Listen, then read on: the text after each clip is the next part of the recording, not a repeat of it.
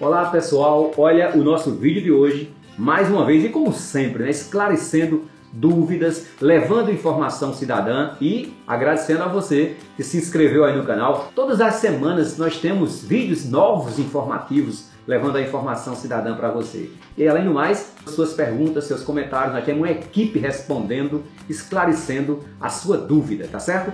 Olha, o nosso vídeo de hoje vai trazer também uma, um esclarecimento. Né? O, o, o cidadão ele está na dúvida, ele, eu, eu, eu tenho uma aposentadoria por invalidez. Fiz o requerimento no INSS dos 25% do acréscimo e foi negado.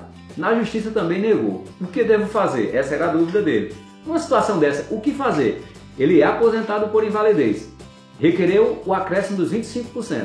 Foi negado no INSS e na Justiça. Fica conosco até o final do vídeo que nós vamos explicar essa situação.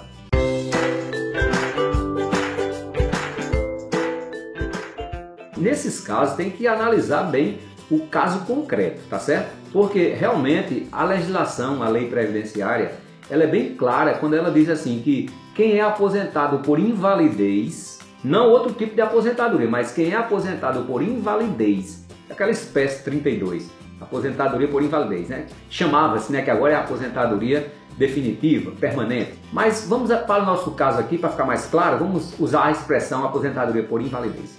Então, a legislação previdenciária, ela, ela diz que quem é aposentado por invalidez poderá ter direito aos 25% de acréscimo no valor da sua aposentadoria. Porque você pode ser aposentado por invalidez e não ter direito aos 25%. Por quê?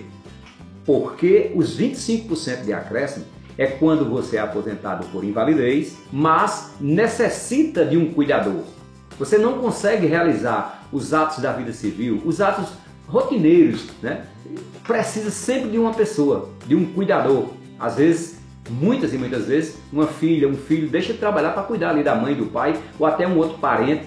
Enfim, você é dependente de um cuidador.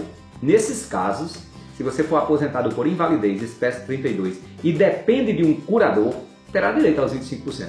Eu presumo que no seu caso, você que mandou esse comentário, se foi negado no INSS e negado também na Justiça, você conseguiu comprovar que é aposentado por invalidez, mas não conseguiu comprovar que depende de um cuidador e uma pessoa que tem que estar ali do seu lado para os atos da vida civil. Provavelmente foi isso que aconteceu e realmente não tem direito ao acréscimo de 25% se você não depende de um cuidador para realizar esses atos.